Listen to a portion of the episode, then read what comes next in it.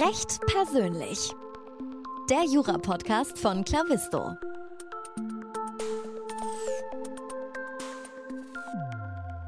Hallo und herzlich willkommen zu einer neuen Folge des Recht persönlich Podcast. Mein Name ist Moritz Mümmler. Ich spreche heute mit Dr. Monika Emilia Richter von McDermott, Will und Emery. Sie ist dort Counsel im Bereich Corporate und Life Sciences und ich freue mich sehr auf ein spannendes Gespräch heute. Liebe Monika, herzlich willkommen im Podcast. Hallo Moritz, äh, vielen Dank, dass ich dabei sein darf. Freue mich sehr. Ich möchte als erstes mit der Frage beginnen, ähm, warum du begonnen hast, Jura zu studieren. Das ist tatsächlich das, was mich immer am meisten interessiert zum Eingang. Ja, also ich muss sagen, es war jetzt nicht so der lang gehegte Kindheitswunsch, der sich dann endlich realisiert hat und ähm, sozusagen schon, dass es lange feststand, dass ich Jura studieren würde, Überhaupt nicht, ähm, ganz profan. Ich habe halt Abitur gemacht. Danach musste man ja irgendwie was Brauchbares machen. Und ähm, es war so, dass ich aus einem recht konservativen Elternhaus komme. Also waren erstmal so die Standardstudiengänge BWL, Jura, Medizin lagen auf der Hand. BWL ist bei mir sofort ausgeschieden. Mit Zahlen habe ich es tatsächlich gar nicht. Also das äh, ging überhaupt nicht. Und äh, Medizin hat mich sehr interessiert ähm, war mir aber ein bisschen zu viel Leid, Krankheit, Schmerz. Ich war mir nicht sicher, ob ich das im Alltag bewältigen würde. Und ich habe immer gerne mit Sprache gearbeitet und habe gedacht, komm, probieren wir es mal mit Jura. Und dann habe ich angefangen zu studieren und es hat mir sehr schnell sehr viel Spaß gemacht. Und dann war ich auch sehr früh davon überzeugt, dass ich die richtige Wahl getroffen habe. Klingt auf jeden Fall sehr spannend und sehr gut. Jetzt hast du sowohl in äh, Tübingen als auch in Heidelberg studiert. Ähm, wie hat es dir dort gefallen? Also was, was waren so die Unterschiede für dich? Ähm, also es sind einfach beides sehr schöne Universitätsstädte, wo man gerade wenn man irgendwie in einer Großstadt aufgewachsen ist, kann man da mal das Kleinstadtleben erleben und wird als Student auch sehr aufgefangen und umsorgt sozusagen. Also ich mhm. habe ähm, beides als sehr, sehr schön empfunden. Ich war zwei Jahre in Tübingen, zwei Jahre in Heidelberg. Ähm, ich fand die juristische Ausstattung und Ausbildung da sehr gut in, an beiden Standorten. Ähm, wobei ich das natürlich sehr unterschiedlich erlebt habe. Also am Anfang des Studiums braucht man ja ein bisschen mehr Fürsorge, wird ein bisschen an die Hand genommen. Da besucht man noch die Vorlesung, man möchte in die AGs gehen und da was lernen zu dem Zeitpunkt, wo ich nach Heidelberg gewechselt bin, war das eigentlich nicht mehr nötig. Ich habe zwar noch so zwei Scheine geschrieben, aber dann ging es in die Examensvorbereitung. Und da habe ich mich äh, sehr auf die Repetitoren verlassen, wie ja viele andere auch. Und ähm, da, da war man so von der Universität an sich ein bisschen unabhängiger. Aber die Stadt war klasse. Also müsste ich jetzt sagen, wo ich noch mehr Spaß hatte, würde ich sagen, trotz Examensvorbereitung in Heidelberg fand Schön. ich vielseitiger. Ich kenne Heidelberg nur vom Rugby spielen. Ich habe mal eine Zeit lang äh, Rugby gespielt und äh, da sind wir dann immer hingefahren. Das ist ja die Rugby-Stadt schlechthin in Deutschland.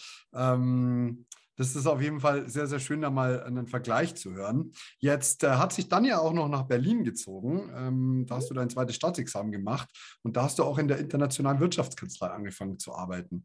Wie war das denn? Also wie kann ich mir den Unterschied zwischen, ich meine, ich kriege jetzt immer wieder mit, dass Berlin eigentlich nicht Deutschland ist, sondern Berlin ist irgendwie ganz anders. Und ähm, wie darf ich mir denn das im, im Unterschied vorstellen? Ja, das war natürlich ein äh, totaler Wechsel nach vier Jahren Kleinstadt irgendwie in, nach Berlin zu wechseln. Das, da klatschten einfach total zwei Welten aufeinander. Das habe ich aber nach vier Jahren Studium in Tübingen und Heidelberg auch gebraucht. Also es war jetzt perfekt für einen Berufseinsteiger beziehungsweise fürs Referendariat Berlin. Ich habe wie jeder Zugezogene natürlich Prenzlauer Berg gewohnt und habe das da sehr genossen und fand es ganz toll und habe mich auch gefreut, dass ich nach dem Referendariat da erstmal anfangen konnte zu arbeiten. Wobei ich glaube, dass es für Anwälte eigentlich keine bessere Stadt als Frankfurt gibt. Also hier ist ja nun mhm. tatsächlich wirklich jede große Kanzlei mehr oder weniger vertreten, ist ein totaler Anwaltsmarkt hier. Und wenn man flexibel sein möchte, ähm, ist Frankfurt, glaube ich, die, die beste Stadt. Mhm. Ja, das hat man jetzt, also über Berlin hört man jetzt auch nicht so oft, dass es die Stadt äh, wäre, in der der Berufseinstieg am, am idealsten ist, sondern also so studientechnisch habe ich jetzt schon öfter mal irgendwie was gehört, dass es ganz cool sein soll. Liegt vielleicht auch daran, dass es so eine junge Stadt ist oder halt so viele Möglichkeiten hat. Mhm. Ähm, aber da stelle ich mir Frankfurt als, als Einstiegsort oder generell als Karriereort auch wesentlich besser vor. Ähm, ja, sehr, sehr spannend. Wie kamst du denn dann jetzt zu deinem, zu deinem jetzigen Beruf? Also das würde mich interessieren, wie war der Übergang? Du bist jetzt bei McDermott, Will und Emery und ja. warum hast du dich genau für die Kanzlei entschieden? Also für die ähm, Kanzlei entschieden ist eigentlich eine sehr gute Frage, weil ähm, ich bin zu McDermott, Will Emery gewechselt im Zuge eines Teamwechsels. Mhm. Und das ist etwas, was ähm, im Leben der Anwältinnen und Anwälte heutzutage durchaus passieren kann und häufiger passiert als noch vor 20 Jahren. Vor 20 Jahren war es so, man hat in der Kanzlei angefangen, man hat irgendwie einen guten Job gemacht, nach spätestens fünf Jahren war man Partner und dann ist man da schlichtweg geblieben. Und in den letzten 20 Jahren ist das viel agiler geworden. Also es ist nicht unüblich, dass Partnerinnen und Partner auch mal die Kanzlei wechseln. Und wenn sie wechseln, gehen sie nicht zwingend allein. Sie nehmen manchmal Kollegen mit oder sogar ganze Teams. Mhm. Und so war es bei mir. Also ich habe nicht McDermott ähm, gesucht und gefunden. Jemand anderes hat es gesucht und gefunden. Aber ich habe natürlich auch die Entscheidung getroffen, mitzugehen. Und ähm, habe die Entscheidung äh, da auch nie bereut. Also fühle mich sehr wohl in der Kanzlei. Seit 2018 bin ich hier schon, ja. Hm. Das ist sehr spannend, weil das höre ich jetzt, äh, ich führe mehrere von diesen Gesprächen und das ist immer das, was sich durchzieht. Also es geht ums Team, es geht um die, um die Menschen, mit denen man arbeitet und ähm, das ist sehr spannend. Manchmal ist es so, dass Berufseinsteiger halt einfach entsprechend in eine Kanzlei reinkommen und sagen, alles klar, da ist das Team jetzt vorhanden, in das ich mich gut einpflege. Oder aber, wenn man dann schon ein bisschen länger in der, in der Arbeitswelt ist, dass man sagt, alles klar, das Team geht, dann gehe ich mit. Ja. Ähm, mhm. Ja, das ist auf jeden Fall eine sehr spannende Dynamik. Ähm, und wenn wir jetzt mal so zu deiner Tätigkeit selbst überleiten, ähm, mhm. jetzt bist du äh, Counsel, was darf ich mir denn unter dem Begriff bei euch aktuell vorstellen? Ja, also Counsel heißt, man ist schon deutlich selbstständiger und eigenverantwortlicher als ein Associate man wird auch von den Mandanten und von den Kollegen ähm, so wahrgenommen, dass man Mandate weitgehend selbstständig führt und äh, verantwortet. Es ist jetzt noch, es ist ein rechtlich ein Angestelltenverhältnis. Also ich bin weiterhin eine angestellte Rechtsanwältin. Der nächste Schritt wäre ja dann die Partnerschaft, wo das eben nicht mehr so ist. Ähm, und es ist jetzt bei mir so, dass ich natürlich in dem also ich bin seit 2006 schon Anwältin, schon sehr, sehr lang und äh, seit 2009 im Bereich Life Sciences.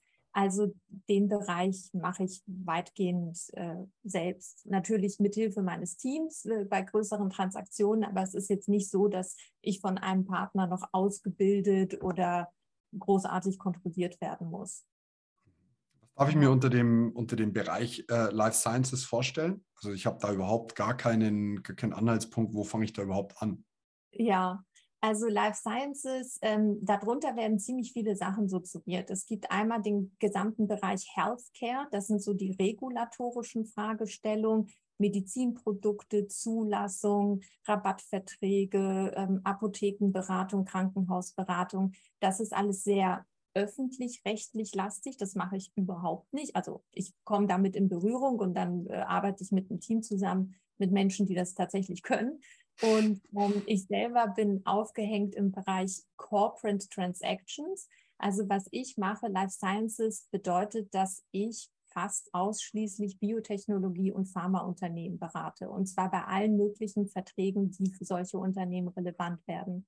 Meine besondere Spezialisierung liegt im Bereich Licensing and Collaborations Agreement. Das bedeutet, dass ein, sagen wir mal zum Beispiel Biotechnologieunternehmen, irgendein innovatives medizinisches Produkt, eine aufregende chemische Molekülkette ähm, erfunden und entwickelt hat und jetzt an ein großes Pharmaunternehmen zum Beispiel auslizenzieren möchte, um mit diesem Pharmaunternehmen, mit dem Know-how des großen Pharmaunternehmens gemeinsam das Produkt fertig zu entwickeln bis zur Marktreife, also durch die klinischen Studien hindurchzuführen. Die sind sehr zeitaufwendig, unglaublich kostenintensiv und man muss da schon sehr viel Erfahrung haben. Das kann jetzt nicht jedes Biotechnologieunternehmen alles alleine wuppen. Und ähm, diese Verträge sind auf sehr viele Jahre Zusammenarbeit ausgelegt. Und das ja, bekannteste Beispiel in letzter Zeit ist jetzt zum Beispiel BioNTech aus Mainz. Die haben ja ihre RMNA-Technologie-Plattform irgendwann äh, erstmal alleine entwickelt und haben das Produkt dann verpartnert mit Pfizer. Das wäre so ein Vertrag, den ich äh, gerne beraten hätte. Den habe ich nicht beraten, aber das sind so die Konstellationen, in denen ich ins Spiel komme. Spannend. Vielen Dank auch für das Beispiel. Das macht es immer ein bisschen plastischer, das macht es immer ein bisschen ja. anschaulicher. Ähm, warum ist das für dich das spannendste Rechtsgebiet? Also was, was reizt dich daran besonders und was, wodurch hebt sich denn hervor von jetzt einer anderen Transaktion, die vielleicht mit der Pharmabranche oder Biotech nicht so viel zu tun hat? Ja, also es ist tatsächlich die Industrie, die mir sehr, sehr gut gefällt wenn wir ähm, an diesen Verträgen arbeiten, müssen wir die Produkte, die da entwickelt werden, tatsächlich zumindest oberflächlich verstehen. Natürlich erwartet niemand von uns eine naturwissenschaftliche Ausbildung oder irgendeinen medizinischen Hintergrund, aber wir müssen imstande sein, mit den Wissenschaftlern des Mandanten zu besprechen, was genau macht mhm. ihr da, was könnt ihr auslizenzieren und weggeben, was müsst ihr vielleicht noch für euch behandeln behalten und wie packen wir das in einen Vertragstext. Und das ist wahnsinnig spannend, weil wir mit jedem neuen Produkt, also da muss man erstmal ein bisschen Bio-LK von vor 20 Jahren auspacken, ein bisschen verstehen, äh, mhm. worum geht es da ungefähr. Google und Wikipedia hilft. Das mache ich immer, bevor ich ins erste Telefonat mit dem Mandanten reingehe, damit ich ungefähr jetzt mir das mit der Zellmembran noch ja. irgendwie in Erinnerung gerufen habe. Und was wir kennenlernen, sind halt innovative neue Forschungsansätze, die vielleicht mal zu einem erfolgreichen Medikament werden, das vielleicht in fünf bis zehn Jahren auf den Markt kommt. Und wie die Forschung vorgeht, wie genial die sind, wie präzise die inzwischen sind, mhm. also welches Verständnis man hat von Prozessen im menschlichen Körper, es ist einfach fantastisch. Und mhm. das ist unglaublich schön, da dabei zu sein und auch die Hoffnung irgendwie mitzutragen. Also es sind ja Indikationen, die teilweise für die es noch gar keine Medikamente gibt, neurogenerative Erkrankung, Krebs natürlich, äh, Diabetes, Diabetes-Folgeerkrankung und ähm, es ist schön, dann auch diese Hoffnung mitzutragen, dass das jetzt der Renner wird und dass dieses Medikament es vielleicht schafft, eine schwere Krankheit ähm, zu, zu heilen oder zumindest zu mildern. Mhm. Und was sich so als Juristin äh, super anbietet dabei, ist, ähm, dass diese Lizenz- und Kollaborationsverträge sehr international standardisiert sind. Das heißt, es ist meinem Mandanten und der Gegenseite relativ pups egal, dass ich deutsche Anwältin bin. Die Verträge sind sehr industriespezifisch. Ich habe als Mandanten amerikanische Unternehmen, europäische Unternehmen, aus Polen, aus Schweden, aus der Schweiz, äh, auf der Gegenseite schon Japan gehabt, China gehabt und die Verträge laufen immer relativ gleich. Also ähm, das ist ganz schön, weil ich auch mit meinen Pariser Kollegen, mit meinen Kollegen aus Boston total auf Augenhöhe an so einer Transaktion mitarbeiten kann und welches Governing Law man letzten Endes drunter schreibt, wird auch immer verhandelt und ganz zum Schluss guckt dann nochmal ein Local Council drüber und sagt, ja, ja, das passt so, das lässt sich alles durchsetzen, was ihr da vereinbart habt. Aber es ist ein industriespezifischer Vertrag, nicht mhm. landesspezifisch. Und das ist natürlich super dankbar ähm, als Tätigkeitsfeld. Sprich, wenn du nicht Rechtsanwältin geworden wärst, dann wärst du äh, Forscherin geworden ja, Forscherin vielleicht oder halt, ähm, also dieses medizinische, meine Eltern waren beide Ärzte und es hat hm, mich, okay. ich habe denen immer total gerne zugehört und ich habe unglaublichen Respekt für diesen Beruf, wirklich meine Hochachtung. Ich finde es eine fantastische Arbeit, ich finde es fantastisch, was die Menschen leisten.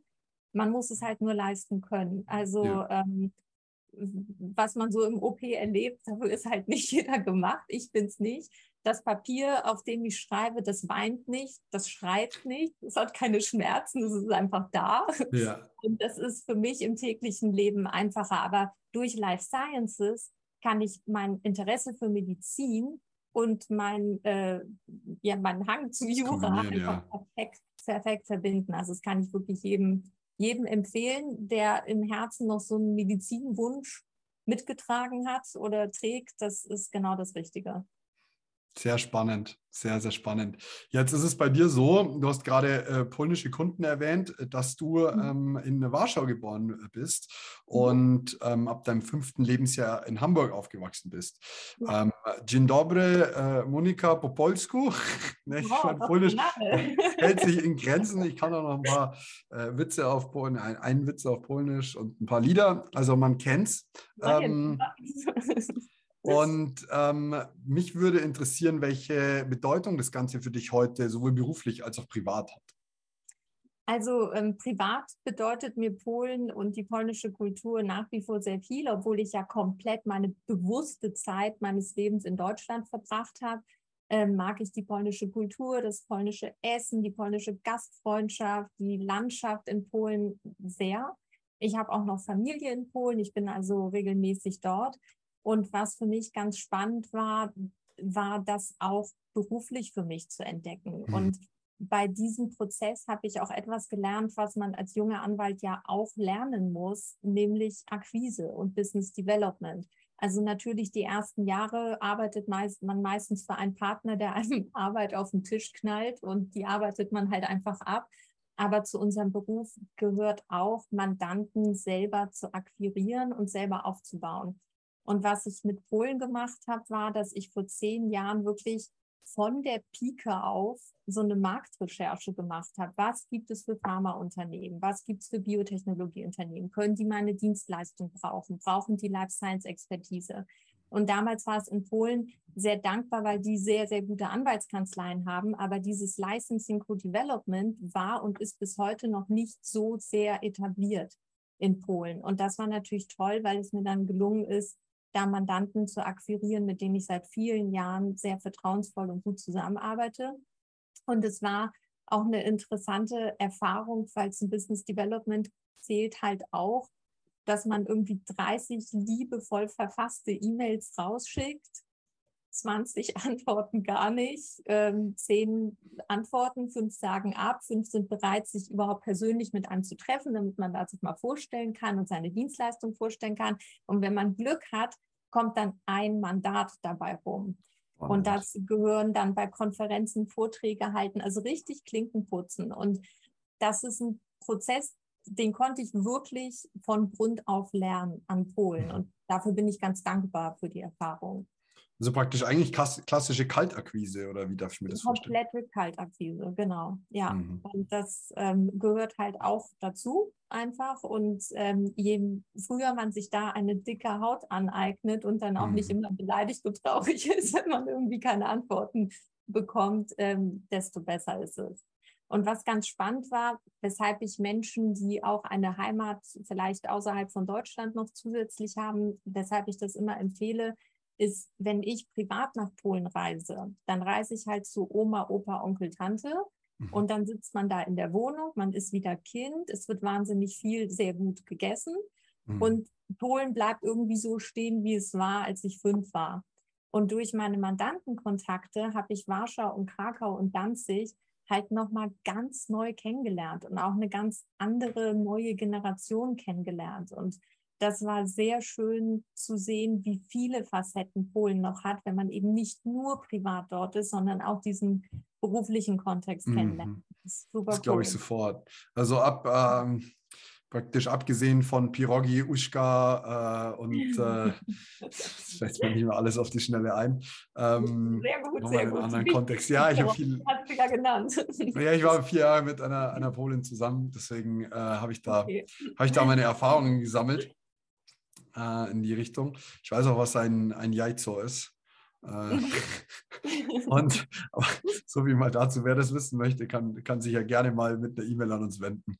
Ähm, äh, sehr, sehr spannend. Wir, ich würde aber gerne nochmal den, den Kreis schließen ähm, zu deiner Position in Teilzeit. Und ja. ähm, das ist schon auch was sehr Spannendes, weil ich stelle mir eigentlich eine Großkanzleitätigkeit als sehr viel vor. Und ich weiß, ich bin eines Besseres belehrt worden, aber dass, dass das in Teilzeit auch so gut funktioniert, ähm, würde mich mal so ein bisschen interessieren, wie du das denn erlebst. Ob das äh, gelebte Realität ist oder eher so ein bisschen Wunschvorstellung. Ähm, es ist in dem Bereich, in dem ich arbeite, tatsächlich gelebte Realität. Also es funktioniert. Natürlich muss ich auch mal abends den Rechner hochfahren. Und natürlich gibt es kurz vor Signing einer Transaktion Tage, wo man vier Tage oder eine Woche mehr oder weniger durcharbeitet.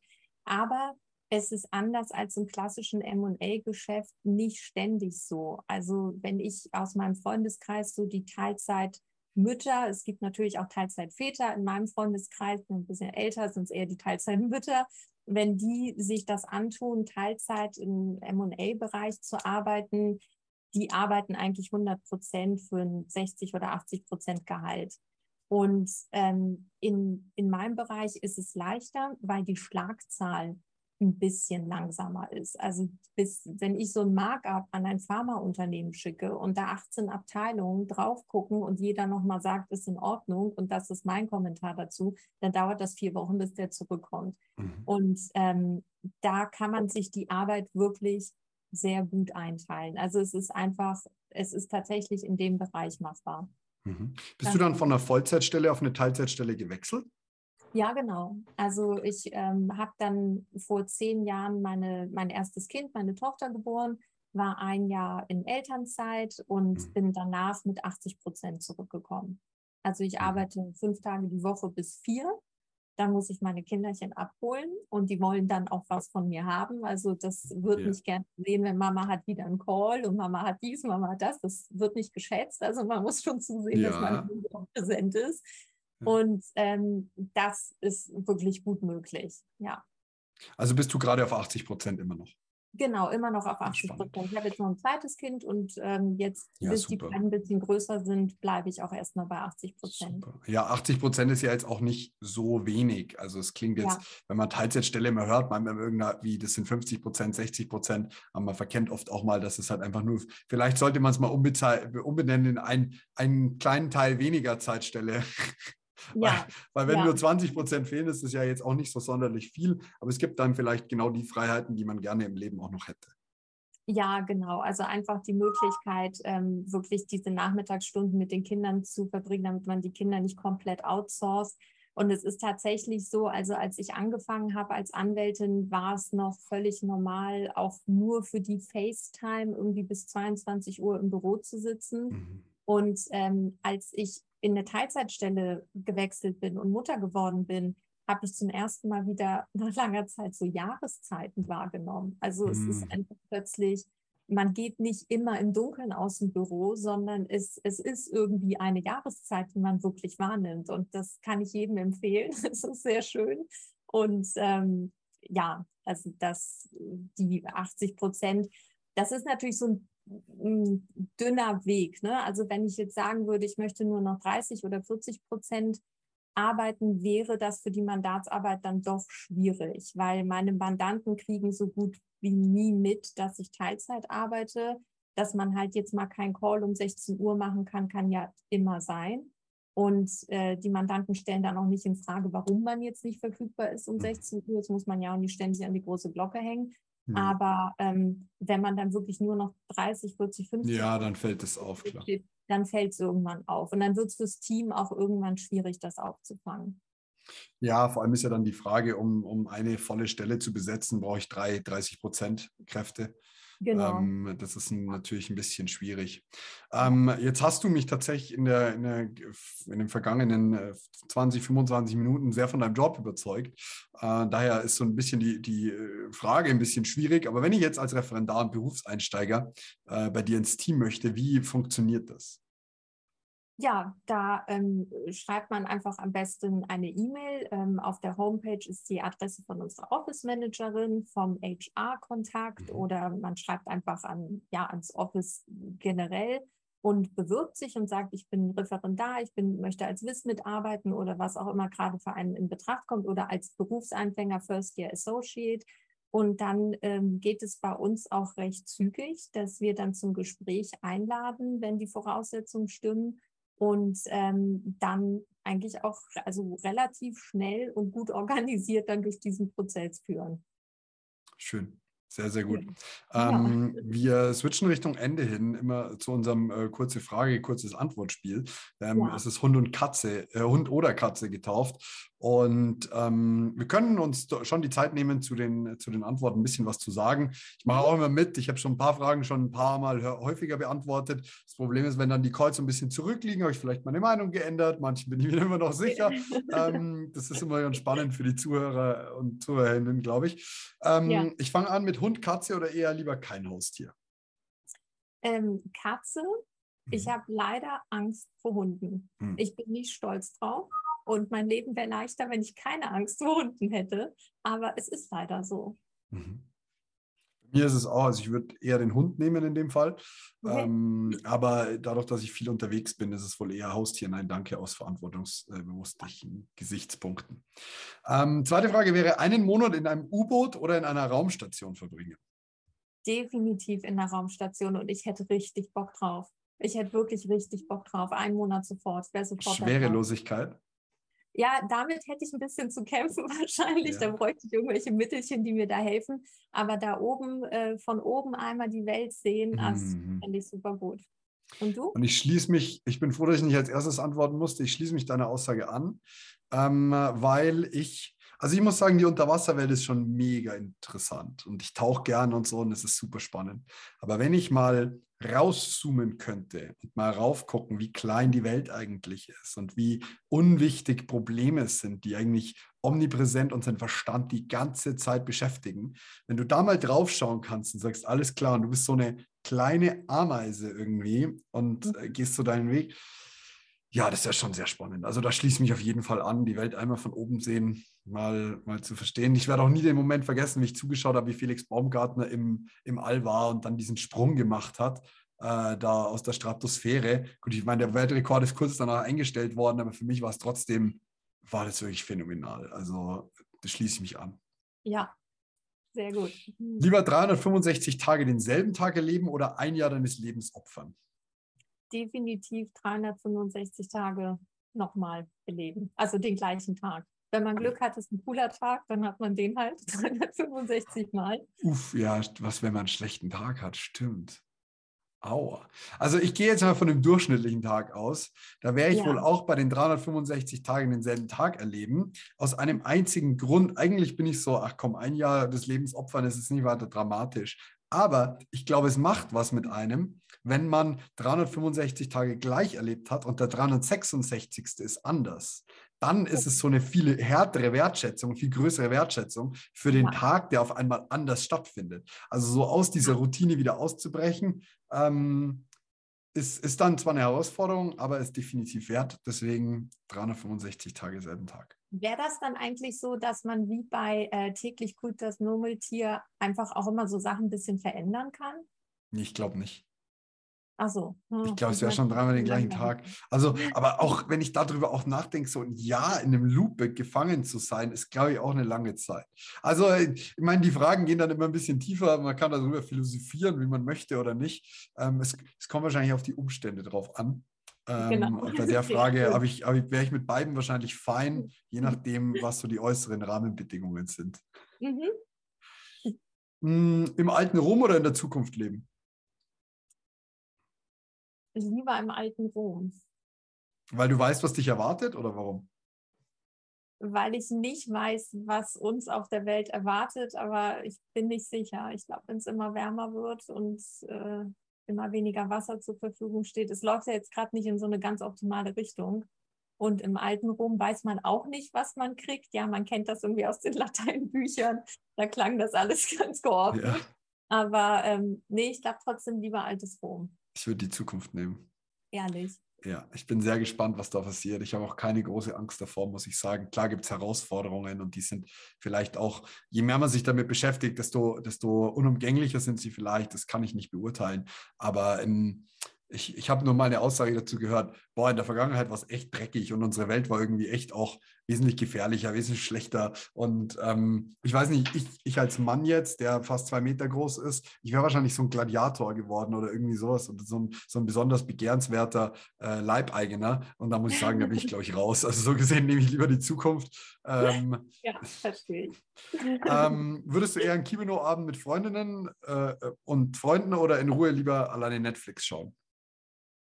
Ehrlich gesagt, auch wenn es voll spaßbefreit klingt, sehr gerne alleine Netflix. Mhm. Ich finde Netflix so klasse zum Abschalten. Einfach nach so einem busy Tag, Kinder im Bett, aufs Sofa, Netflix an, fantastisch. Ich war wahrscheinlich im Kino unterwegs. Ich mag aber auch einfach. Ich war schon lange nicht mehr im Kino. Also so seit Covid irgendwie. Doch einmal letztes Jahr bei James Bond. Aber der war nicht so gut.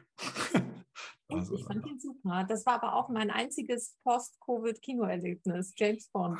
Ich muss sagen, ähm, ich fand so ein bisschen, es wurden, weil ich hänge halt dann so eher an klassischen James Bond-Filmen. Das ist so ein bisschen mhm. so ein, also ich glaube, da scheiden sich auch die Geister. Äh, muss jetzt da im James Bond irgendwie alles super krass aufgearbeitet werden? Ich weiß es nicht. Und dann, ich will nicht spoilern, sagen wir es mal so, das Ende war so, dass man als James Bond-Fan zumindest sagt, ah, das, ist, das kann es eigentlich niemand kein Spoiler hier. Ja, das Ende fand ich auch indiskutabel. Also darüber bin ich auch wochenlang nicht hinweggekommen. Genau. Ich will wirklich wissen, wie sie das auflösen. Ja, ich auch. Ja. Ähm, aber wir dürfen hier nicht spoilern, weil sonst hätte ich einen Spoiler-Alert reinmachen müssen am Anfang. Ähm, nächste Frage wäre, die Welt retten, aber niemand weiß es oder lieber berühmt werden wegen etwas Banalem?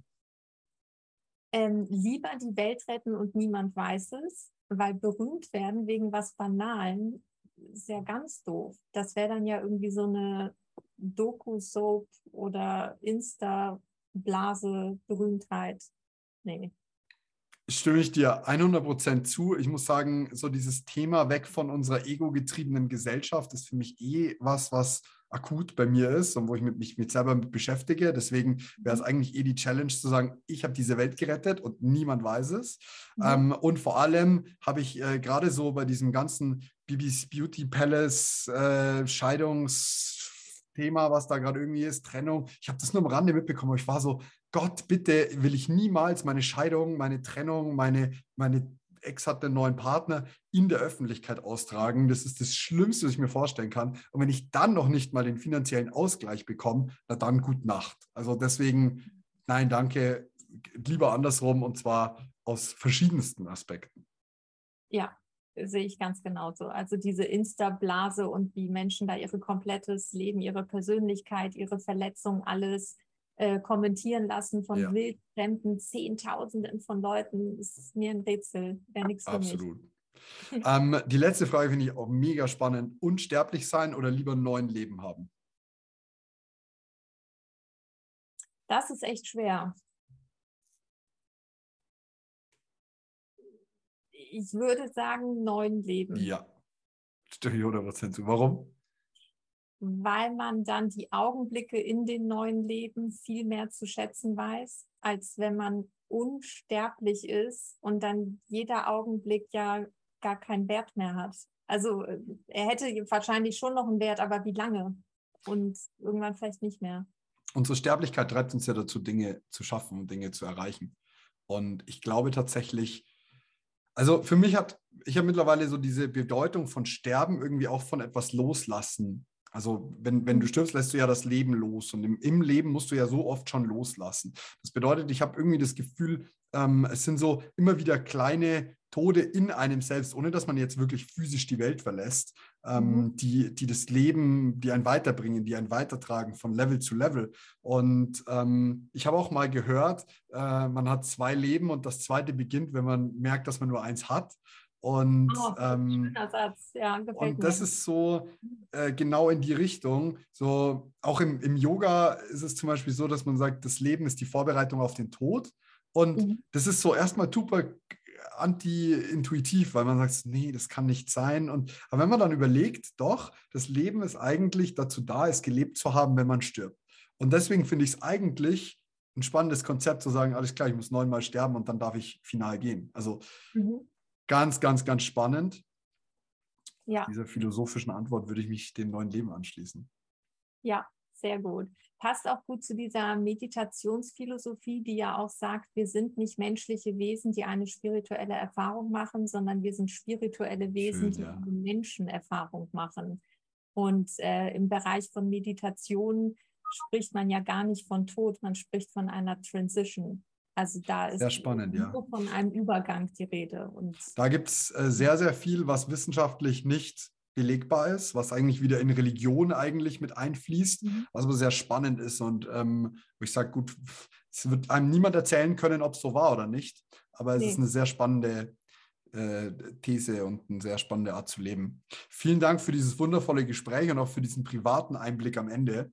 Äh, es hat mich sehr gefreut, Monika, und ich wünsche dir von Herzen alles, alles Gute. Vielen Dank, Moritz. Das wünsche ich dir auch. Es hat großen Spaß gemacht. Danke. Mach's gut. Ciao. Du auch. Ciao. Ich hoffe, dir hat die heutige Episode gut gefallen. Wenn du Fragen, Kritik, Anregungen oder Feedback für mich hast, dann freue ich mich auf deine E-Mail an podcast.klavisto.de. Apropos Klavisto, bist du schon Mitglied bei unserem Förderprogramm für Nachwuchsjuristinnen und Nachwuchsjuristen? Wenn nicht, dann geh jetzt auf klavisto.de und bewirb dich um einen Platz in unserem Förderprogramm. Als Klavisto-Talent bieten wir dir die besten Karrierechancen und deinen Weg in eine Top-Kanzlei. Darüber hinaus haben wir noch einige Förderleistungen, die auf dich warten, darunter zum Beispiel das Use-Abo, ein JA-Abo, Gesetzestexte und auch ziemlich coole Schönfelder-Taschen von The Loyal One. Und es gibt noch wesentlich mehr Förderleistungen, die dort auf dich warten. Wir freuen uns auf deine Bewerbung. In diesem Sinne, bis zum nächsten Podcast. Mach's gut. Tschüss.